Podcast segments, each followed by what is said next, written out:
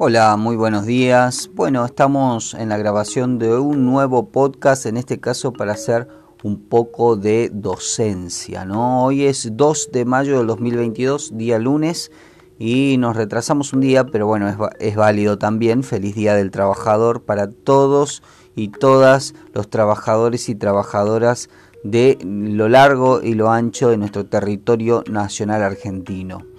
Em, en la misma consonancia tenemos que decir que con igual importancia que el Día del Trabajador, aunque menos conocido popularmente, es eh, considerado el Día de la Constitución Nacional, ¿no? haciendo un poco de memoria eh, que en 1853 se eh, consagra nuestra primera Constitución Nacional Argentina. Y en ese sentido, los eh, diferentes estudiantes del sexto año de los colegios secundarios eh, de diferentes provincias hacen la promesa a la, Constitución. Y bueno, es un, algo que nos convoca, digamos, un acto de franqueza donde asumirán un compromiso estos estudiantes. Pero ¿con quién es el compromiso que asumen? Es sin dudas un compromiso con ellos mismos, con la nación, con todos los ciudadanos y personas que habitan nuestro extenso territorio nacional y muy especialmente en las provincias también porque también se hace jura a la constitución provincial, por lo tanto en aquellas provincias que también eh, no es jura sino promesa, también prometen a la, a la constitución de, cara, cada jurisdicción eh, federal. Así que prometer es eh, un acto muy valioso en estos tiempos donde ya la, promesa ha perdido valor, digamos. Y, acerca de eso queremos hacer una reflexión, unas palabras alusivas de parte del profe que les habla, Danilo Fernández. Entonces, tenemos, vamos a entrar en tema diciendo que prometer es asumir la responsabilidad solemne de cumplir con rectitud y fidelidad un determinado deber, empleando lo que sea necesario para que esto suceda. Bueno, en principio también hay quienes afirman, porque hay que mostrar los dos lados de la grieta, que las promesas están hechas para romperlas. Y así van por la vida, ¿no? Haciendo promesas a diferentes personas, a amigos, a amores, a familiares, etc. ¿sí? Y la promesa, esa palabra eh, que parecía firme y de confianza, pierde su valor real. Y a partir de ahí lo que decimos ya no vale nada. Lo único que ganamos rompiendo una promesa es que nadie nos crea.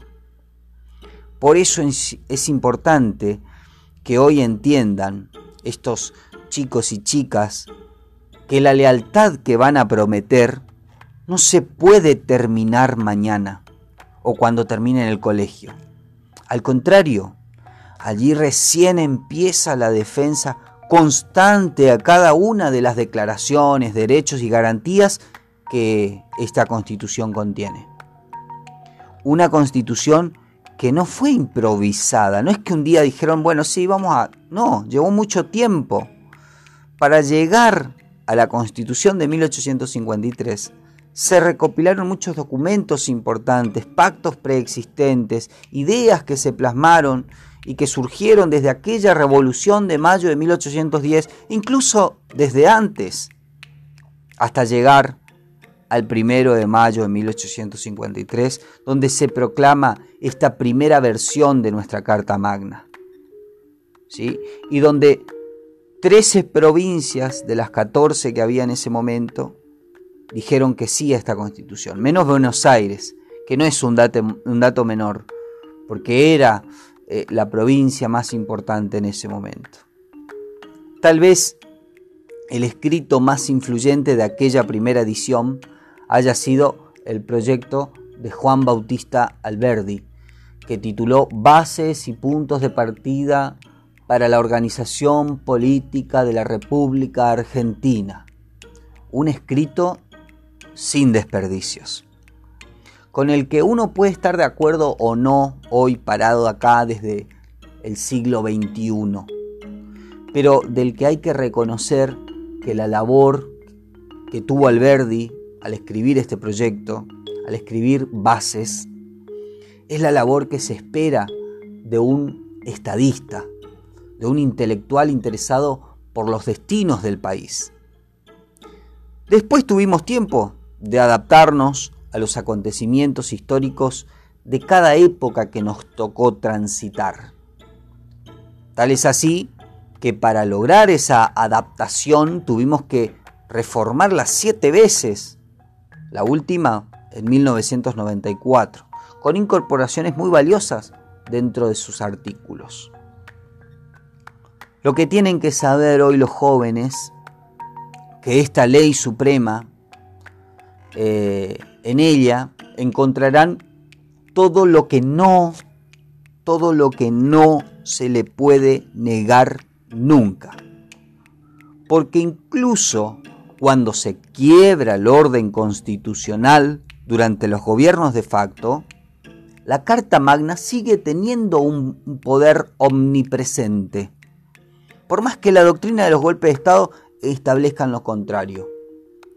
Tienen que saber que cuando se reconstruyen los valores democráticos, luego de un gobierno de facto, la constitución vuelve a estar más vigente que nunca. Pero no hay que llegar nunca a que se la deje de lado. No hay que permitir que lo que ella contiene sea violado. Y eso van a para eso van a estar ustedes. Eso es lo que están prometiendo. Para sostener las banderas de la libertad, los principios de la república y la defensa de los derechos. En fin, para cerrar, la constitución es un legado del que no podemos despojarnos, es irrenunciable. La constitución es un documento de identidad del Estado. La constitución es la promesa que no debe romperse nunca, no puede romperse. Por eso hoy es un día importante para quienes la prometen y también para quienes presenciamos esta promesa.